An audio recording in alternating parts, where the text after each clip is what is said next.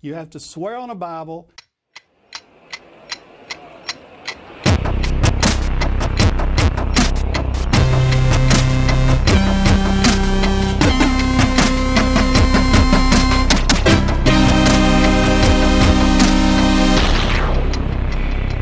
Willkommen zur Wochendämmerung vom 15. Dezember 2017 mit Holger Klein. Und Katrin Rönecke. Und ich habe meine Hausaufgaben gemacht. Das ist brav. Was hattest du denn auf?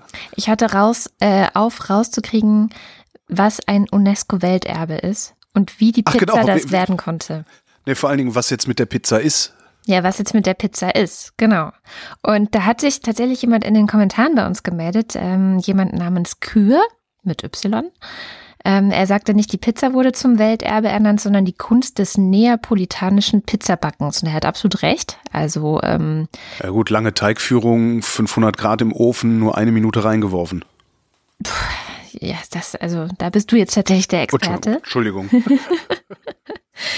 Und das ist ein sogenanntes immaterielles Kulturerbe. Dann habe ich nochmal geguckt, ne, also was ist denn der Unterschied zu einem normalen Welterbe? Also grundsätzlich gibt es ja Welterbe, weil Dinge bewahrt werden sollen. Weil irgendwann hat man mal gesagt oder hat die UNESCO mal beschlossen, dass sie möchte, dass bestimmte Kulturgüter, und wir kennen das ja von irgendwelchen Städten ähm, in, in der ganzen Welt, dass die nicht nur dieser Region oder dieser, diesem Volk dort gehören, sondern dass es sozusagen ein Anliegen der gesamten Menschheit ist, das zu erhalten. Mhm. Und das gilt eben auch für solche kulturellen Praktiken, wie zum Beispiel das Pizzamachen. Also es ist jetzt nicht so, dass die Chinesen, wie du letzte Woche meintest, nicht Pizza backen dürfen oder äh, dass es irgendwie schwierig, also, dass es verboten wäre, ein äh, keine Ahnung, ein anderes Rezept zu nutzen oder so, sondern es geht darum, dass diese eine besondere neapolitanische Art des Pizzabackens, dass die einfach als Kulturerbe angesehen wird. So. Bei der Pizza ist es jetzt nicht so, ja, Ja, aber was heißt denn, dass das dir als Kulturerbe angesehen wird? ja, dass sie im Zweifelsfall, falls diese Praktik in Gefahr kommen sollte, und Gefahr bedeutet natürlich bei irgendwelchen Traditionen, dass sie in Vergessenheit geraten. Ja. Und dann würde sich die Un- UNESCO dafür stark machen, dass sie nicht in Vergessenheit gerät, sondern dass Verstehen, es dann würde weiter. die UNESCO also Pizzerien eröffnen, in denen so gearbeitet wird. Nein, das auch nicht. Also sie arbeiten dann zusammen mit ähm, irgendwelchen Gemeinschaften, die vor Ort, also sie gucken, dass sie Leute vor Ort finden, mit denen sie das dann machen. Also dass dann irgendwas Weiterbildungsstätten aufgezogen werden oder so. Aber ja, also sie kümmern sich dann darum. Dafür gibt es eine spezielle Liste. Das gibt es ja auch bei den normalen Welterbe, dass es so Listen gibt ähm, von Städten, die bedroht sind, zum Beispiel derzeit in Syrien oder in Libyen gibt es ähm, bestimmte Welterbestätten, die sind eben bedroht, die sind auf der sogenannten roten Liste.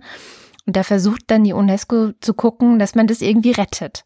Und ein Beispiel habe ich gefunden, wo man das ein bisschen an einem dieser immateriellen Welterbes vielleicht erklären kann. Es gibt irgendwo in China, in der Region Sichuan, ein Neujahrsfestival oder gab es ein Neujahrsfestival ganz lange. Da wurde halt irgendwie auf eine bestimmte Art und Weise traditionell das Neujahr gefeiert. Und es gab dann irgendwann 2008 ein Erdbeben, das quasi alle Dörfer, die auf diese Art und Weise das Neujahrsfest gefeiert haben, platt gemacht hat. Mhm. Dann ist 2009 dieses Neujahrsfest als kulturelle Praxis, es war schon ein Kulturerbe, aber es ist dann eben auf so einer Liste gelandet, dass es jetzt bedroht ist und jetzt kümmert sich eben die UNESCO darum, dass drumherum in dieser chinesischen Region vielleicht andere Dörfer oder die Familien ähm, aus den zerstörten Dörfern das wieder aufbauen, also das, das Fest wieder feiern können. Verstehst du? So. Mhm. Das heißt, wenn jetzt irgendwann die Gefahr bestünde, dass in Italien gibt es ja auch hin und wieder mal Erdbeben, ähm, dass dadurch Alle jetzt Pizza, Bäcker. Dann hätten wir aber immer noch die, also mindestens, mindestens in Köln kenne ich eine Pizzeria, die so arbeiten. Mhm. Ja, von daher wäre das dann ja immer noch geschützt. Darf man das denn, ist das denn auch gleichzeitig, konntest du das rauskriegen, ob das gleichzeitig dann auch so eine äh, geschützte Herkunftsbezeichnung ist? Nein, das hat damit überhaupt gar nichts zu tun. Okay. Das hat damit nichts zu tun, sondern es geht wirklich darum, dass man einfach sagt, okay, m, es gibt Dinge auf dieser Welt, die haben bestimmte Kulturen hervorgebracht, aber wir als Menschheit verpflichten uns darauf aufzupassen. Ich habe dann geguckt, was gibt es zum Beispiel in Deutschland für immateri immaterielle Kulturerbe. Die Limmersdorfer Lindenkirchweih. Nein. Doch. Ja, echt? Ja. Okay. Das klang jetzt so absurd, dass ich dachte, nee, du willst mich verarschen. Aber genau, solche Sachen sind dann halt äh, auch äh, Kulturerbe. Und was ich sehr schön fand, Genossenschaften sind ein deutsches Kulturerbe. Also dass, Aha. dass, dass man Genossenschaften gründen kann, wird als deutsches Kulturerbe angesehen.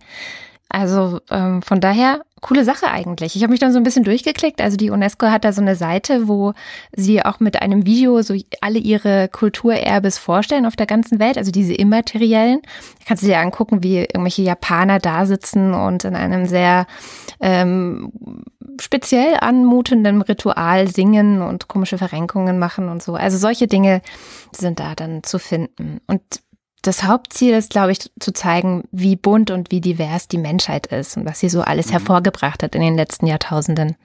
Ja, Die Flößerei ist äh, immaterielles Kulturerbe. Deutsches Brot. ja, Ich gucke gerade bei der UNESCO. ja, genau. Ja, das macht voll Spaß, sich da ein bisschen Das, durchzuklicken. das Singen der Lieder der deutschen Arbeiterbewegung ist immaterielles Kulturerbe. Ich finde, jetzt reicht's langsam, aber also das ist ja nur, das ist ja nur lächerlich. Wieso? Ja, ja also das Absingen von Liedern. Also das ist, nee. Knabenchöre, sächsische Knabenchöre. Ja, da freuen sich auch noch ganz andere drüber. Heiki. Was denn? Oder auch Orgel bauen. Also die Orgel, Orgel bauen und, und Orgel spielen ist ein Kulturerbe, was ziemlich deutsch ist auch. Ist natürlich in die ganze Welt gelangt, aber es wird Deutschland zugeschrieben. Oder die Falknerei war auch dabei. Also, dass, Mhm. dass man Falken trainiert und äh, Falkenshows macht oder sich einen Falken hält und ähm, ihm Kunststücke beibringt oder sowas. Das gibt's nicht nur in Deutschland, das gibt's in vielen anderen Ländern auch, aber eben auch hier. Kommen wir doch mal zu was, ähm, was, was völlig anderem. Ich habe diese Woche wieder, also ich lag ja dann doch krank im Bett ähm, die meiste Zeit und habe mich um relativ wenig gekümmert. Was mir aber aufgefallen ist, ist eine Meldung von dieser Woche. Ähm, der Bundestag hat äh, sieben Auslandseinsätze der Bundeswehr um drei Monate verlängert jeweils. Ähm, das haben die gemacht, weil, also normalerweise äh, läuft das so, dass die Bundesregierung, die ist halt, äh, also der Bundestag erteilt das Mandat, die Bundesregierung kümmert sich dann um diesen Auslandseinsatz und wenn das Mandat abläuft, dann guckt halt die Bundesregierung und sagt so und so, wir brauchen das und das, wir müssen noch zwölf Monate da bleiben, wir brauchen so und so viele Leute, so und so viel Material und dann stimmt der Bundestag dem zu. Also ich weiß gar nicht, hat der Bundestag jemals einen Auslandseinsatz abgelehnt? Es gab auf jeden Fall viel Streit. Ähm, Streit gibt's immer, klar. Oft schon, aber ich glaube bisher nicht, Und- dass ich wüsste. Und das ist halt so eine Nachricht. Der Bundestag hat Auslandsmandat für Auslandseinsätze verlängert. Ist halt so eine Nachricht, die, die nimmt man immer so hin. Die hört man total oft, weil diese Mandate oft nur sechs Monate, zwölf Monate laufen, dann immer wieder erneuert werden müssen, weil der Deutsche Bundestag halt die äh, Hoheit über das Militär hat und darüber bestimmt, ob, ob äh, Krieg oder Frieden ist und nicht irgendwie eine einzelne Person.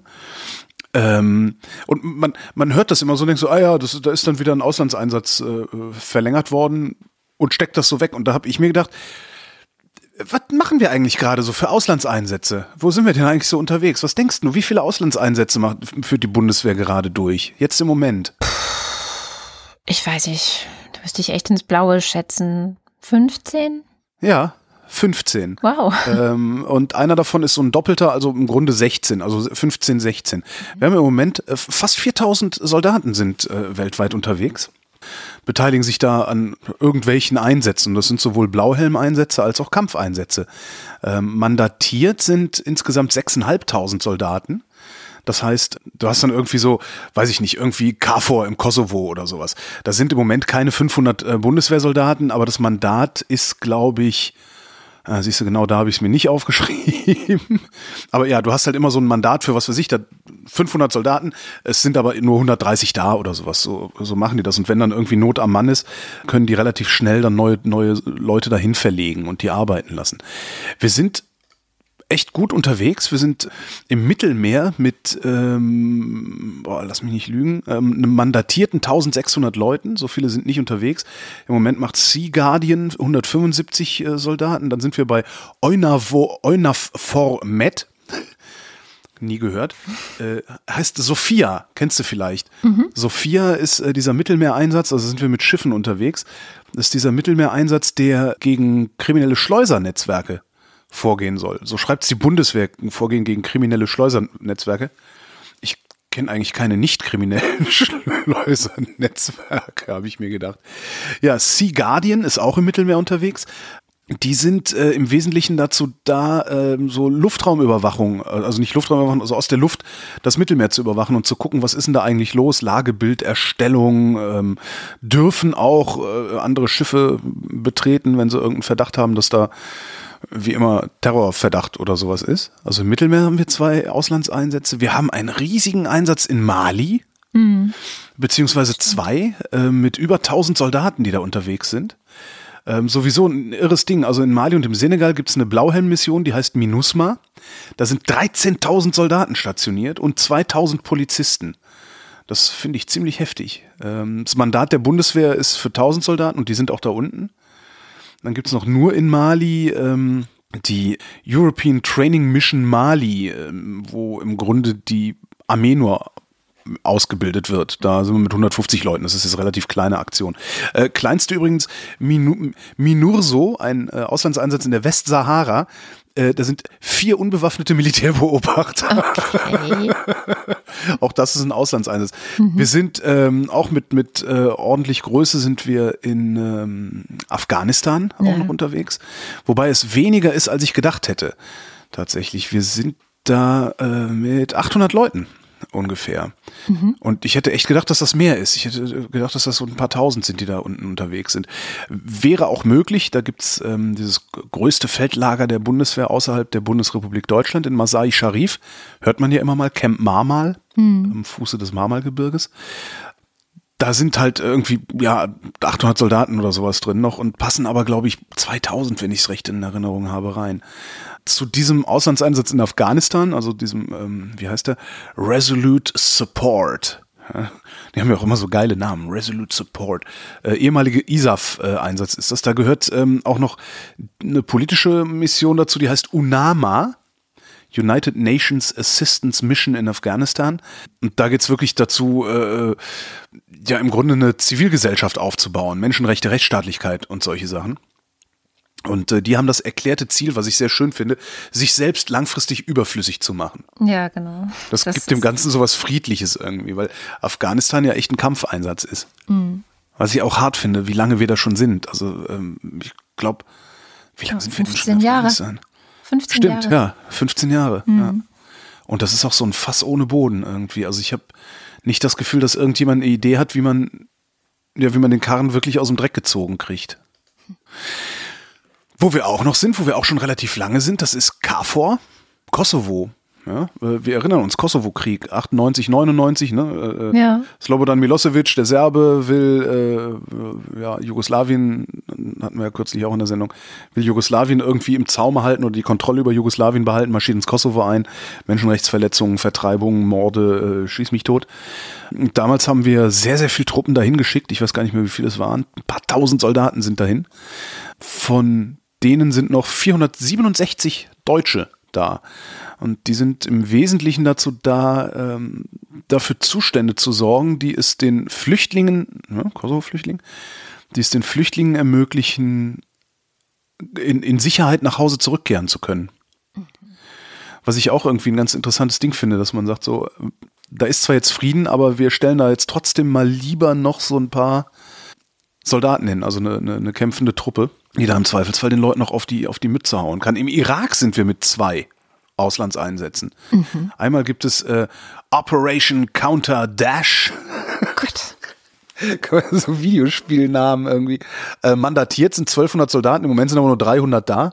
Das ist halt gegen, gegen den IS, ne? also mhm. im Irak und in Syrien äh, gegen den IS zu, zu kämpfen. Und dann gibt's noch so eine äh, Ausbildungsunterstützung im Nordirak. Äh, das ist das, wo man öfter mal hört, dass wir die Peschmerga unterstützen. Die Peschmerga sind ja die äh, im Grunde kämpfenden Verbände der Kurden, ja. die da unterwegs sind. Da gibt's irgendwie so eine Art Polizeiausbildung für die oder so, ne? Kann das sein? Ich weiß gar nicht.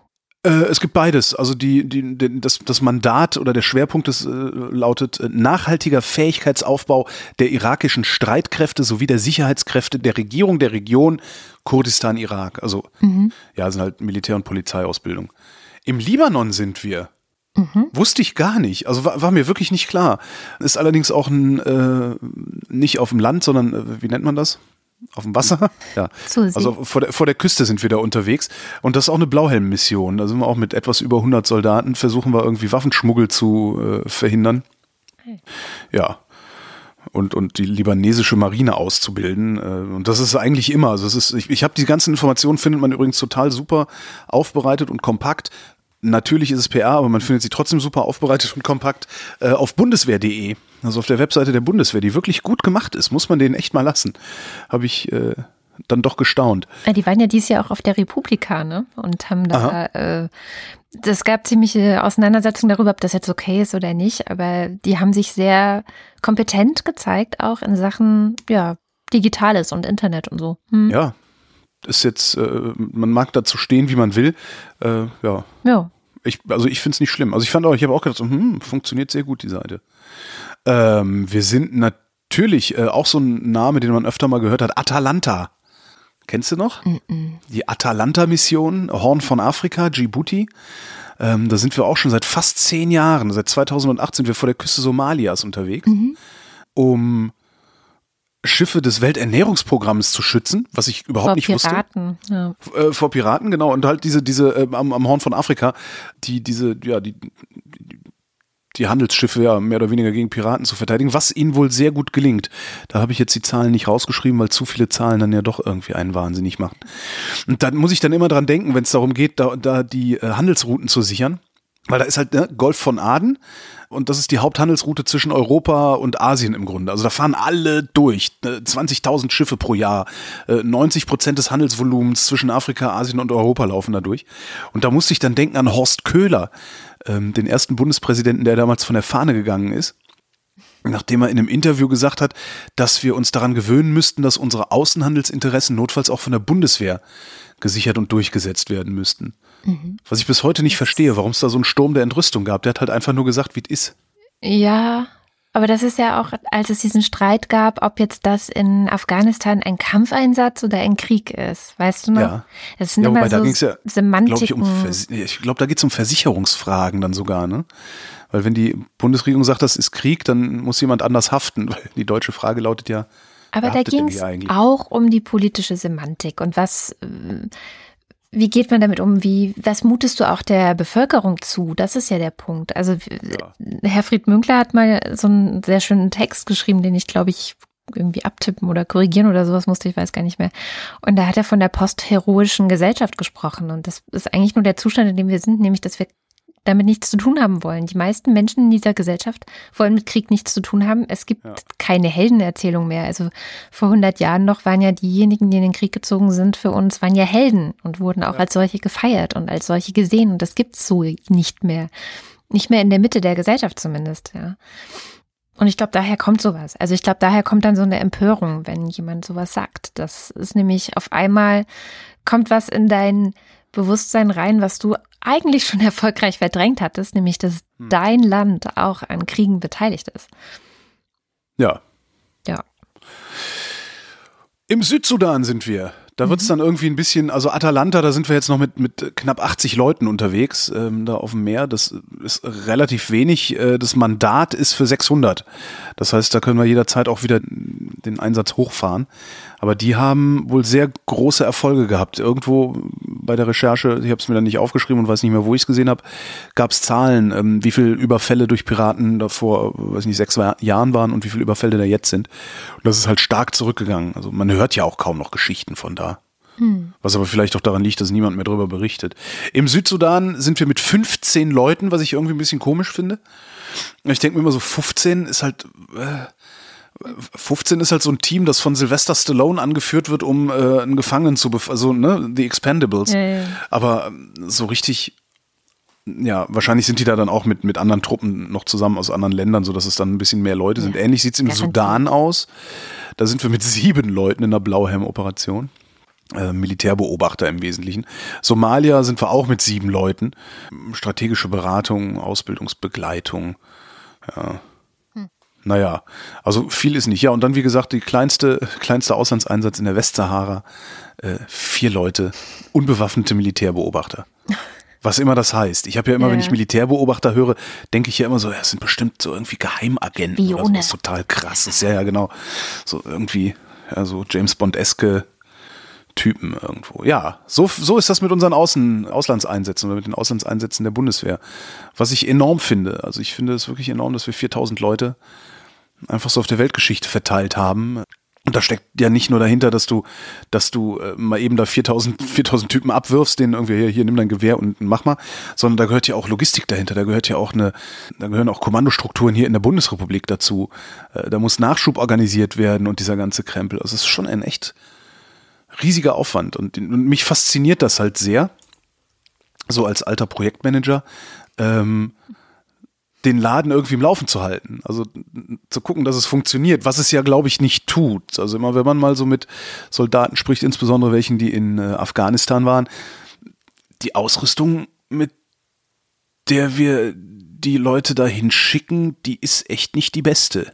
Also das hört man immer wieder, dass die Schutzwesten mal lieber privat kaufen, weil die Bundeswehr nur miese Schutzwesten zur Verfügung stellt und mhm. sowas alles. Und das finde ich halt schon ein bisschen scheiße. Und das finde ich auch wirklich ein bisschen scheiße von uns als Gesellschaft. Ja. Äh, weil wenn wir schon unsere Soldaten losschicken, dann haben wir auch die verdammte Pflicht, die so gut wie nur möglich auszustatten. Das stimmt. Und nicht irgendwie so, ja, ja, ja. aber das ist halt, wie du sagtest, ne, keiner will irgendwie Krieg und keiner will damit was zu tun haben. Mhm. Und darum, darum kannst du sowas auch nicht diskutieren. Es wird ja nie irgendwie groß diskutiert oder so, sondern das ist immer so ein bisschen, ist immer so bäh, ist immer so Schmuddelkind-Gedöns. Und das müssen wir finde ich irgendwie, müssten wir das abschaffen, also abstellen können. Also irgendwie müssten wir da hinkommen, dass wir ähm, ein, wie sagt man so schön, unverkrampfteres Verhältnis zum Militär entwickeln als Gesellschaft. Ja. Weil das hört nicht, das geht nicht mehr weg. Ja? Da kann die Linkspartei, kann sich hundertmal querstellen, das geht nicht mehr weg. Das wird eher noch mehr, weil die Welt wird halt immer scheißer. Oh, jetzt hast du wieder. Ja, nu. Äh, ich bin mir nicht sicher, ob die wirklich immer schlechter wird. Ich, ich hoffe nicht. Ähm, das, das Problem ist tatsächlich für die Soldaten. Es gab doch mal einen Soldaten, der auch ein Buch darüber geschrieben hat, der letztendlich mit diesem Buch auch darauf aufmerksam machen wollte, so, hallo, äh, wir ziehen hier für euch in Kriegsgebiete, ja. das beschließt der Bundestag, den ihr wählt und irgendwie tut die ganze Gesellschaft so, als gäbe es uns gar nicht und als würde sie uns lieber vergessen. So. Und äh, immer wenn man mit Soldaten redet, die auch in Auslandseinsätzen waren, kommt, kommt das schon so ein bisschen durch, dass die auch enttäuscht sind darüber, wie sie, was für eine Stellung sie in der Gesellschaft haben. Ja. Was natürlich, es ist natürlich sehr ambivalent, weil ähm, ich kann jetzt nur sagen, als ehemaliges grüne Jugendmitglied, klar wollten wir die NATO auch abschaffen und klar wollten wir irgendwie diese ganzen Strukturen, die ja darauf basieren, dass man sagt, wir haben eine Welt, in der immer Krieg sein wird und, und wenn du sagst, wir, wir werden immer Krieg haben, dann hast du ja auch keine andere Ideen. Also dann, dann ist das ja immer deine Waffe, die du benutzt, ja. Und das passiert, aber da, da habe ich in der Zwischenzeit sehr viel gelernt, dass einfach die Bundeswehr auch sehr modern ist, dass die auch weiterdenken, dass die auch überlegen, wie können sie sich weiterentwickeln, wie können sie zum Beispiel auch mehr Frauen mit reinbekommen, wie sieht denn der Einsatz der Zukunft aus, wie kann man es vermeiden, zu viel zu schießen und so weiter. Also da passieren schon auch ähm, ja, Debatten. und die sind ja, das sind ja nicht alles irgendwie vollkommen wahnsinnige, schießwütige, äh, hirnlose Irre, die da unterwegs sind. Da sind mit Sicherheit auch wahnsinnige, schießwütige, hirnlose Irre in der Bundeswehr unterwegs. Und mit Sicherheit sind das auch nicht wenige. Aber ich denke mal, dass gerade, wenn du dann in die Kommandostrukturen kommst, äh, dass da wirklich überwiegend Leute haben, die arbeiten, die keinen Bock auf Krieg haben. Also wenn sie, ja, das glaube ich tatsächlich auch. Gut, und dann hast du natürlich so Detaildebatten. Also ich saß mal mit in der Bundestags, äh, nicht Bundestags, im Verteidigungsausschussdebatte drin. Da ging es halt um Drohnen und soll die Bundesregierung Drohnen anschaffen oder nicht? Und äh, das sind dann natürlich Detailfragen, wo man sich eigentlich auch als Gesellschaft vielleicht darüber streiten sollte, was man denn will. Also will man wie die USA in anderen Ländern mittels Drohnen Leute abknallen können? Mit allen Konsequenzen, die das hat, also auch noch mehr Entmenschlichung des Gegners und die, die, diese, diese Distanzierung auch zum Gegner, ne, dass du eher das Gefühl hast, du spielst ein Videospiel, als dass du wirklich einen Menschen umbringst. Also diese ganze Debatte müsste man dann ja führen. Also solche Sachen finde ich dann schon total wichtig, aber auch das wird halt, findet dann halt nur in diesen Kreisen statt, die sich dafür ja. zuständig fühlen. Und das ist echt schade. Und was ich auch echt schade finde, ist, du sagtest, wir sind bei Blauhelm-Einsätzen dabei, aber die Zahlen sind ja immer sehr, sehr gering. Also es sind wirklich nur sehr wenig. Die meisten Blauhelm-Einsätze werden ja gestemmt von so Armeen aus Indien, Bangladesch oder anderen Ländern, die eher ärmlich sind und die für die Welt sozusagen, also für die UN, für die Vereinten Nationen, ihr äh, militärisches Personal nach vorne schicken. Und hm. auch das finde ich beschämend. Auch da denke ich, man, eigentlich müssten wir uns da viel, viel mehr dran beteiligen, weil diese Friedenseinsätze sind irre wichtig. Die sind eigentlich das Wichtigere noch, weil die sind ja das, was nach dem Krieg kommt. Und die sind dazu da, sicherzustellen, dass nicht wieder Krieg kommt. Ja, ja also ich finde Militär und diese ganzen Sachen ähm, extrem spannend. Ich habe mal äh, eine sehr tolle Politikerin kennengelernt, Agnieszka Brugger heißt sie, ist jetzt auch für die Grünen im Bundestag. Ist so eine junge Frau, so Gothic-mäßig, also so, wenn du die siehst, würdest du nicht denken, dass die Verteidigungspolitik macht. Und ich sage halt auch, das ist das Spannendste, das ist wirklich das spannendste Thema, ähm, was es im Bundestag so gibt, weil da noch so viel gemacht werden kann und weil da so viele Möglichkeiten bestehen, es noch besser zu machen in Zukunft und weil eben auch Menschenleben in der ganzen Welt da dran hängen. Ja. Ja. Danke ja. für den Überblick. Ähm, ja, gerne. ich habe auch noch gute Nachrichten mitgebracht aus Saudi-Arabien. Oh.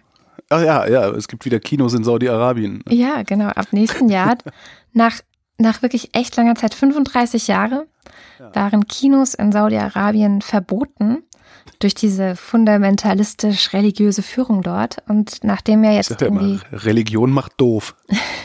ja. Nachdem ja jetzt irgendwie im Oktober, seit Oktober, also im Oktober wurde beschlossen, dass Frauen Auto fahren dürfen, das durften sie auch bis dahin nicht, ähm, ist das jetzt so der zweite Schritt in Richtung Moderne. Vision 2030. Ja, genau. Also ich bin wirklich, ähm, ich bin langsam ein bisschen zuversichtlich, weil es ist ja tatsächlich so, dass die dortigen Machthaber ihr Land wirklich verändern wollen. Also auch jetzt mit dieser Kinogeschichte haben sie auch gesagt, naja, wir wollen einfach, dass hier ein Kulturbereich entstehen kann, ja. weil das auch ökonomisch interessant ist, aber auch, auch für die Gesellschaft wichtig ist. Also die Argumente hörten sich auch nicht so falsch mhm. an, sage ich mal. Und das ist halt auch, das, das ist der Anfang vom Ende der Mullahs da unten. Mhm. Und das finde ich halt so schön. Ich weiß nicht, also keine Ahnung, wie lange es dauert, ob das, ob, ob ich das noch mitkriege zu meinen Lebzeiten, dass Saudi-Arabien ein liberaler Staat, ein liberaler Rechtsstaat wird. Ich wage es zu bezweifeln, aber es, es wird irgendwann ein liberaler Rechtsstaat sein. Und wenn es 100 Jahre dauert und die Saat ist jetzt gesät. Ja, absolut. Und das hat eben Mohammed bin Salman, der, der, der Kronprinz, der da unterwegs ist, äh, das hat der jetzt gemacht. Ne? Der hat jetzt dafür gesorgt, dass die Mullahs irgendwann in der Zukunft die Fresse halten werden. Wahrscheinlich wird es dann auch nochmal sowas geben wie im Iran. Der Iran war ja auch schon mal ein sehr modernes, sehr, sehr liberales Land. Und dann kamen die Mullahs an die Macht. Ähm, die werden ja auch langsam, aber sicher wieder weg zurückgedrängt. Ja, weil die Menschen natürlich. So? Also ich habe den Eindruck, also was man so aus dem Iran hört, da rennt dann zwar, rennen zwar so irgendwie so Bekloppte rum und machen einen auf Religionspolizei und so, aber so, dass sie so richtig ernst genommen scheinen die nicht zu werden. Mhm. Also ist mein Eindruck äh, aus den Berichten, aus den spärlichen Berichten, die ich so über den Iran bekomme, äh, ja. ist, dass die, dass die Mullahs da zwar das Maul noch aufreißen und dass die auch die offizielle Politik noch mitbestimmen, aber dass die Gesellschaft schon, schon wesentlich weiter ist. Und irgendwann wird es dann wahrscheinlich auch passieren, dass die Gesellschaft sagt, so jetzt, jetzt halt die Fresse, Bärtiger, äh, komm, geh mal, geh mal in deine Kirche da, da kannst du in Ruhe beten, aber geh uns nicht auf den Sack. Also irgendwie sowas vermute ich mal wird passieren. Ja, Apropos äh, in Ruhe beten. Ja. Was, was erwartest du jetzt? Ja, nix. Nix. nee, nee, es kommt tatsächlich Donalds Woche jetzt, aber in, äh, in Kürze. Och, ich möcht, möchte es nicht zu lang machen, aber es ist aber auch ganz, ganz cool. Nämlich in Alabama gab es Senatswahlen. Alabama. Alabama, genau. Forrest Gump kam doch aus Alabama, oder? Ja. Er hat zumindest auch so geredet. Ja. Es gab ja auch dieses Jahr diesen schönen äh, Podcast S-Town. Ähm, da geht es um einen Typen, der kommt aus Shittown, Alabama. Ja. sehr, sehr große Hörempfehlung, zumindest von mir, von dir nicht, weiß ich. Nee, von mir auf jeden Fall schon. Nicht so. Ich mochte das sehr, sehr gerne. Naja, auf jeden Fall gab es da Senatswahlen und die Republikaner hatten einen Typen aufgestellt, der hieß Roy Moore. Im Atlantik gibt es ein sehr schönes Hintergrundstück über den. Das können wir gerne verlinken. Die Zusammenfassung ist, er ist ein Hardcore-Christ. Er will die Homo-Ehe abschaffen, weil er findet, dass das Sodomie ist und Sodomie ist illegal. Und außerdem ähm, sind Homosexuelle Straftäter, weil, weil sie gegen die Natur handeln und sie sind das Böse. Und es gibt echt Leute, das, das, ich finde, das finde ich eigentlich das Faszinierende. Die kandidieren als Senatoren. Das ist nicht irgendwie, genau, das ist jetzt nicht irgendwie, keine Ahnung, hinter, hinter, hinter hinter Hindu-Kuschistan oder sowas, sondern das sind die USA. Ja, ja, ja klar. From the people who brought you color television. das ist irgendwie ist ja. immer wieder faszinierend. Der war sogar Präsident des obersten Gerichtshofes in Alabama. Und äh, den Posten hat er verloren, als er sich geweigert, geweigert hat, ein Gesetz, ein Bundesgesetz, das die Homo-Ehe legalisiert hat, in Alabama umzusetzen. Also der ist wirklich so hardcore drauf, dass der sogar demokratisch beschlossene Gesetze einfach nicht durchgesetzt hat. Also so jemand kandidiert dann aber für ein demokratisches Amt. So. Und er hat verloren. Also das hat keiner geglaubt. Irgendwie, ich glaube, wie lange war das jetzt auch viele Jahre, sehr lange, ein, ein absolut republikanischer Staat, den die, also wo die Demokraten sich keine Chancen ausgerechnet haben. Also wirklich bis zuletzt jetzt auch. Das war am Dienstagabend. Bis zuletzt haben die Demokraten nicht daran geglaubt, dass sie das Ding gewinnen. Aber sie haben es gewonnen. Und Doug Jones ist der Demokrat, der das äh, an sich jetzt gerissen hat. Und hat dann gleich in seiner Rede auch gesagt, naja, also letztendlich ging es jetzt hier vor allem um Respekt und Würde. Ja. das fand ich dann auch eine sehr schöne, eine sehr schöne Zusammenfassung der Sache. Und das Schöne ist, dieser Roy Moore ist so ein typischer Trump, ähm, Liebling. Und Trump hatte sich auch mehrmals vor den gestellt, weil auch da gab es wieder Anschuldigungen. Ähm, der soll sich an ein Teenager-Mädchen irgendwie vergriffen haben und Trump hat sich sofort vor den gestellt und die Anschuldigungen sind natürlich alle, äh, alle falsch und tralala. Also es war so. Hat, hat das auf die Bibel geschworen? ich glaube nicht, dass er das auf die Bibel geschworen hat. Naja, also von daher ein schöner Tag für die USA und es ist jetzt so, dass im Senat, ähm, was ja eine der beiden Kammern äh, des US-Parlaments ist, hat jetzt wieder, haben die Demokraten jetzt wieder einen Platz mehr und jetzt steht es nur noch 52 zu 48 für die Republikaner. Also es ist ja jetzt schon schwer für die Republikaner, sowas wie zum Beispiel diese Gesundheitsreform, ähm, sich sowas da wie Politik zu machen. Sich äh, ja genau irgendwas wie Politik zu machen, fällt ihnen ja nun, also fiel ihnen ja jetzt schon schwer. Das wird ihnen jetzt noch schwerer fallen und das ist doch auch eine gute Nachricht aus den USA, finde ich. Dann gab es noch eine kleine, äh, eine kleine Zwischennote. Rex Tillerson ist ja der US-Außenminister. Und vor ein paar Wochen gab es Gerüchte, dass er rausgeschmissen wird oder dass er gehen muss. Das waren aber nur Gerüchte. Jetzt hat er gesagt, er würde sich gern, also er würde sich offen halten, mit Nordkorea Gespräche zu führen. Mhm. Ja, also er könnte sich das vorstellen, dass man sich da zusammensetzt und dann von Angesicht zu Angesicht und gemeinsam vielleicht einen Plan entwickelt, wie es weitergehen kann. Er hat also das gemacht, was sein Job ist, nämlich diplomatische Töne angeschlagen. Daraufhin, es hat keine drei Stunden gedauert, ähm, kam aus dem Weißen Haus das Dementi. Und es hieß einfach nur so, nein, der Präsident hat seine Meinung nicht geändert und die Meinung des Präsidenten ist, mit Nordkorea wird nicht geredet. Ja. Und das war, war es auch schon mit Trumps Woche. Ein Glück, wo wir gerade in Amerika sind. Äh, äh, amerikanische Wissenschaftler haben festgestellt, dass es den Batman-Effekt gibt. Und sie sind folgendermaßen darauf gekommen. Übrigens, eine Einsendung äh, war das per Mail, glaube ich, von Sascha, der gesagt hat, hier, das würde doch gut in die Wochendämmerung passen. Und zwar haben sie sich 180 Kinder zwischen vier und sechs Jahren genommen und haben denen eine jeweils eine langweilige Aufgabe am Computer zugewiesen, haben sie eine langweilige Aufgabe machen lassen, haben ihnen gesagt, es ist aber super wichtig, dass du das machst, ja. Das muss das ist eine super wichtige Aufgabe. Aber wenn es zu krass wird, darfst du mit diesem iPad hier ein Spiel spielen. und äh, sind dann rausgegangen und haben die Kinder da gesessen, die sind so zehn Minuten am Computer gesessen, iPad, äh, so. Ähm, und sie haben drei Gruppen äh, von Kindern gebildet. Ähm, die eine Gruppe von Kindern haben sie dazu gebracht, äh, über sich in der ersten Person nachzudenken, wenn sie an das denken, was sie da tun. Sich also die Frage zu beantworten, strenge ich mich hier gerade an? Ja? Mhm. Der anderen Gruppe von Kindern haben sie äh, übergeholfen, in der dritten Person von sich zu denken. Also strengt Kada sich gut an oder strengt Holger sich gut an. Mhm. Und der dritten Gruppe haben sie gesagt, such dir einen Superhelden aus und äh, such dir einen aus. Irgendwie, da war, was waren dabei? Batman, Bob der Baumeister, noch irgendwelche Sachen, die ich nicht kannte, irgendwas aus den USA. Je nachdem, wie die sich das, was sie sich ausgesucht haben, haben die Kinder dann ein Kostüm angekriegt in diesem Super, Superhelden-Kostüm, okay. also so Batman zum Beispiel. Und äh, sollten dann so äh, über ihre Arbeit nachdenken, äh, im Sinne von strengt Batman sich strengt Batman sich hier gerade an.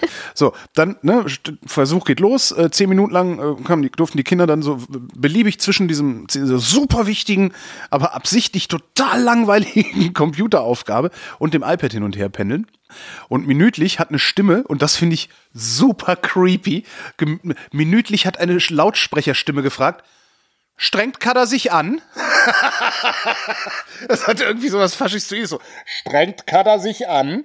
Naja, äh, ja, also ne, die Lautsprecherstimme hat dann gefragt, strengt Kader sich an oder strengst du dich an oder strengt Batman sich an? Ähm, und äh, haben dann halt einfach geguckt, wie ist das Durchhaltevermögen, also wie viel Zeit verbringen die Kinder am Computer, also mit Arbeit und wie viel Zeit verbringen sie am iPad mit Freizeit? Wie ist das Verhältnis? Was denkst du? Ähm, also ich glaube, das kommt jetzt drauf an, welche Gruppe. Nee, glaub, ist also über alle äh, gibt's äh, gibt's eine Zahl. Ähm, sieb- 73, äh, 37 Prozent der Kinder äh, haben die Kinder äh, am Computer verbracht, 63 Prozent am iPad, obwohl es super wichtig war.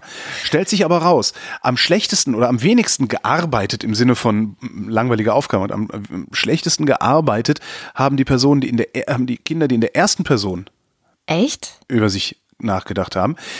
Am, zweit, äh, am zweitbesten gearbeitet haben die, die in der dritten Person über Mhm. sich nachgedacht haben.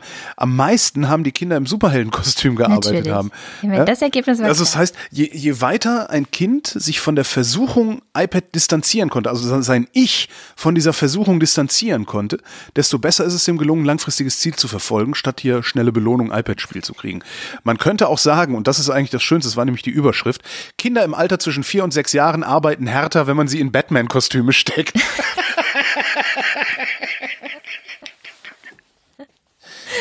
Oh, Ach, ich liebe Wissenschaft. das ist Vor allen Dingen mit. Menschenversuchen. Also Menschenversuche sind ja immer wieder. Ja, Batman-Versuche sind aber wirklich die besten Menschenversuche, glaube ich. Arbeitet Kada hart. ja, Kada arbeitet ganz hart. Das hat so was von Wojcek, weißt du? Ist der denn auch immer brav seine Erbsen? Oh Gott, die armen Kinder. Ähm, ich habe noch ein Follow-up zur Brexit-Frage mitgebracht. Ja. Und zwar habe ich ja eigentlich die Einstellung, ist mir egal, sollen die mal machen, ich kümmere mich jetzt drum, wenn Ja. es ein Ergebnis gibt und so. Aber diese Woche gab es doch ein recht einschneidendes Ereignis in Großbritannien, weil nämlich das Parlament dort entschieden hat, dass sie gerne ein Vetorecht hätten über diesen ähm, Austrittsvertrag äh, Großbritanniens, äh, den Großbritannien mit der EU schließt. Das heißt, Das heißt, Theresa May kann machen, was sie will. Das Parlament wird sagen, nee, machen wir nicht. Genau, jederzeit. Und äh, das war sehr knapp, also irgendwie 305 zu 309 Stimmen. Und es haben zwölf Tory-Abgeordnete, also Theresa Mays eigene äh, Parteigenossen, haben auch dafür gestimmt, dass sie das Vetorecht bekommen. Und ich muss sagen, ganz ehrlich, also ich meine, wozu ist ein Parlament denn da? wenn es nicht in so einer Situation ein Vetorecht bekommt.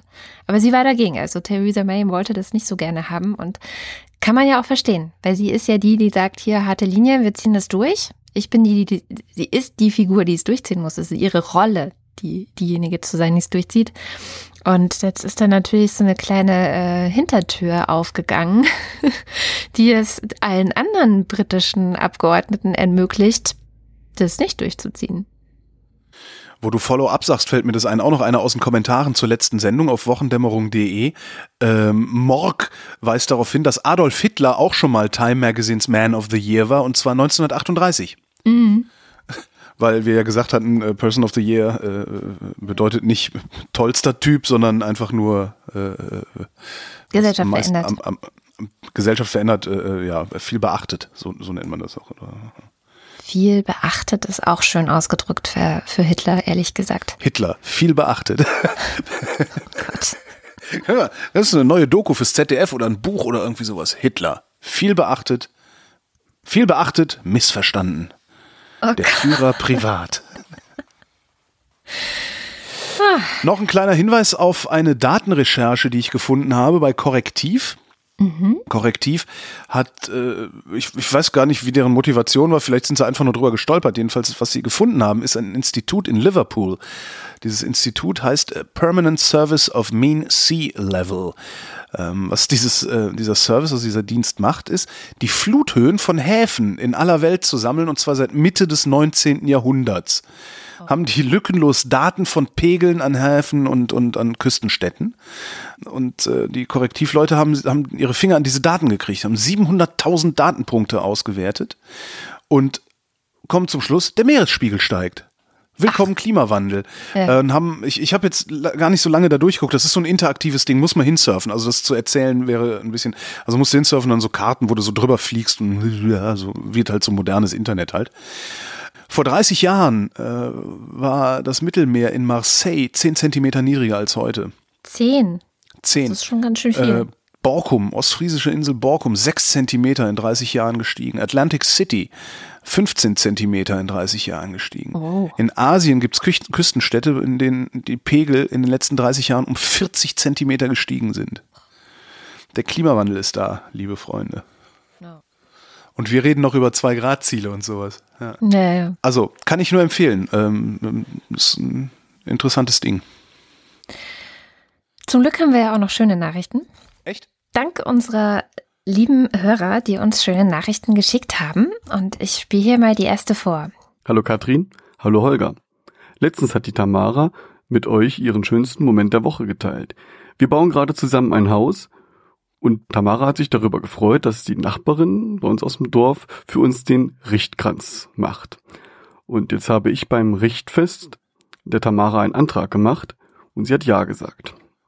Das war nicht nur der schönste Moment der Woche, sondern mindestens der schönste Moment des Jahres für mich. Danke für die tolle Sendung, die ihr da macht. Macht weiter so. Liebe Grüße aus Braunschweig von Martin. Tschüss. Oh, Braunschweig ist ja jetzt auch gar nicht so weit weg. Da werden wir ja sicherlich zur Hochzeit eingeladen. Ne? Ich Ne? würde auch sagen, oder? Ne, Martin, Hier? Tamara, ne? ne? Ja, und auch einen kleinen Gruß an schön.wochendämmerung.de geschickt hat der, Gott, wie heißt er eigentlich? Ich glaube, er heißt Lars. Hoffentlich heißt er Lars. Ja, hallo Katrin, hallo Holger. Hier ist euer Fan Lars aus Berlin. Ich hatte diese Woche einen schönen kleinen Moment und zwar am Dienstag, als ich endlich wieder nach drei Wochen der Erkältung an einer Chorprobe teilnehmen konnte, denn ich äh, bin Mitglied des großen Chors des Collegium Musicums Berlin. Das ist quasi kurz gesagt die Musikervereinigung der Freien Universität Berlin und der Technischen Universität Berlin. Und da proben wir nämlich derzeit Verdis Requiem ein. Die drei Wochen der Erkältung waren auch der Grund, weshalb ich bisher leider keine schönen Grüße senden konnte, weil ihr mich gar nicht verstanden hättet. Von daher jetzt erstmal liebe schöne Grüße für diese Woche, euer Lars. Ja. Kannst du nicht eine E-Mail-Adresse einrichten, erkältet.wochendämmerung.de und dann sollen die Leute uns äh, von, aus, aus, vom schlimmsten Zustand irgendwie, äh, weißt du, so irgendwie was, was vorlesen mit Nase zu und Stimme belegt und das ist nicht so witzig, wie sich das jetzt in meinem Kopf angefühlt hat, habe ich das Gefühl. Wozu haben wir denn dich? Ja, stimmt. Jetzt, wo du es sagst. Aber ich sag's mal so, ich, äh, äh, erkältung.wochendämmerung.de wird funktionieren, falls jemand darauf Bock hat. Echt, kann ich auch irgendwie unflätige Worte at wochendämmerung.de? So Schwanz? Theoretisch. Aber ich muss zustimmen. Achso. Ich habe die Macht darüber. Ja, damit sind wir eigentlich auch schon am Ende der Sendung. Wie immer kommt jetzt der Teil, in dem die Leute, die uns äh, sehr, sehr großzügig unterstützen, hier genannt werden. Das sind die Ultras und der Fanclub. Und zwar Stephanie Brown, Carsten Eckert, Benjamin Harnack, Nico Hebel, Matthias Johansen Michael Salz, und der Fanclub Miriam Bechtle, Florian Beisel, Evita Blei, Andreas Buckisch, Alexander Bonsack, Jan Böske, Birgit Bülow, Felix Bültmann, Hans Damhorst, Reto Di Ciotto Isolabella, Christoph Hierberg, Jan-Peter Drechsler, Sebastian Flügge, Oliver Förster, Tamino Frank, Anne Gesch, Burkhard Gniewotsch, Benjamin Großmann, Dorian Grunewald, Tobias Herbst, Virginia Hübscher, Katharina Hüll, Christoph Keinsner, Martin Klein, Markus Krause, Maximilian Krehl, Frank Kremer, Magali Kreuzfeld, Michael Lammertz, Markus Laie, Heiko Linke, Ines Lüders, Reni Ludwig, Thorsten Lünenschloss, Robert Meyer, Johannes Möller, Tina Niegel, Heiko Panjas, Iliane Peters, Gregor Pich, Josef Porter, Robert Reier, Tobias Reinwald, Bettina Riedel, Christopher Riedel, Jürgen Schäfer, Kerstin Schmidt, Christina Schönrock, Marie Stahn, Christian Steffen, Philipp Steinkopf, Markus Titschler, Tit- Trisch- Tis- Ma- Markus Titscher, Andrea Vogel, Lars von Hof Hunhol, Hu- Lars von, Lars von Hof Hunold, von Hof, von, von, von, Lars, Lars, und der andere Lars Wagner, Maren Wilhelm, Luisa Wolf, Stefan Wolf, Uwe Zieling Katrin Lorenz. und Kerstin Schmidt. Herzlichen Dank. Dankeschön. Was? Ich weiß nicht, ich bin einfach mit der Stimme oben geblieben, ist mir Ja. aufgefallen. Und es klingt jetzt irgendwie so, als hätte ich noch was sagen sollen. Herzlichen Dank, ihr seht super aus. Und das war auch schon die Wochendämmerung vom 15. Dezember 2017. Wir danken für die Aufmerksamkeit. Tschüss.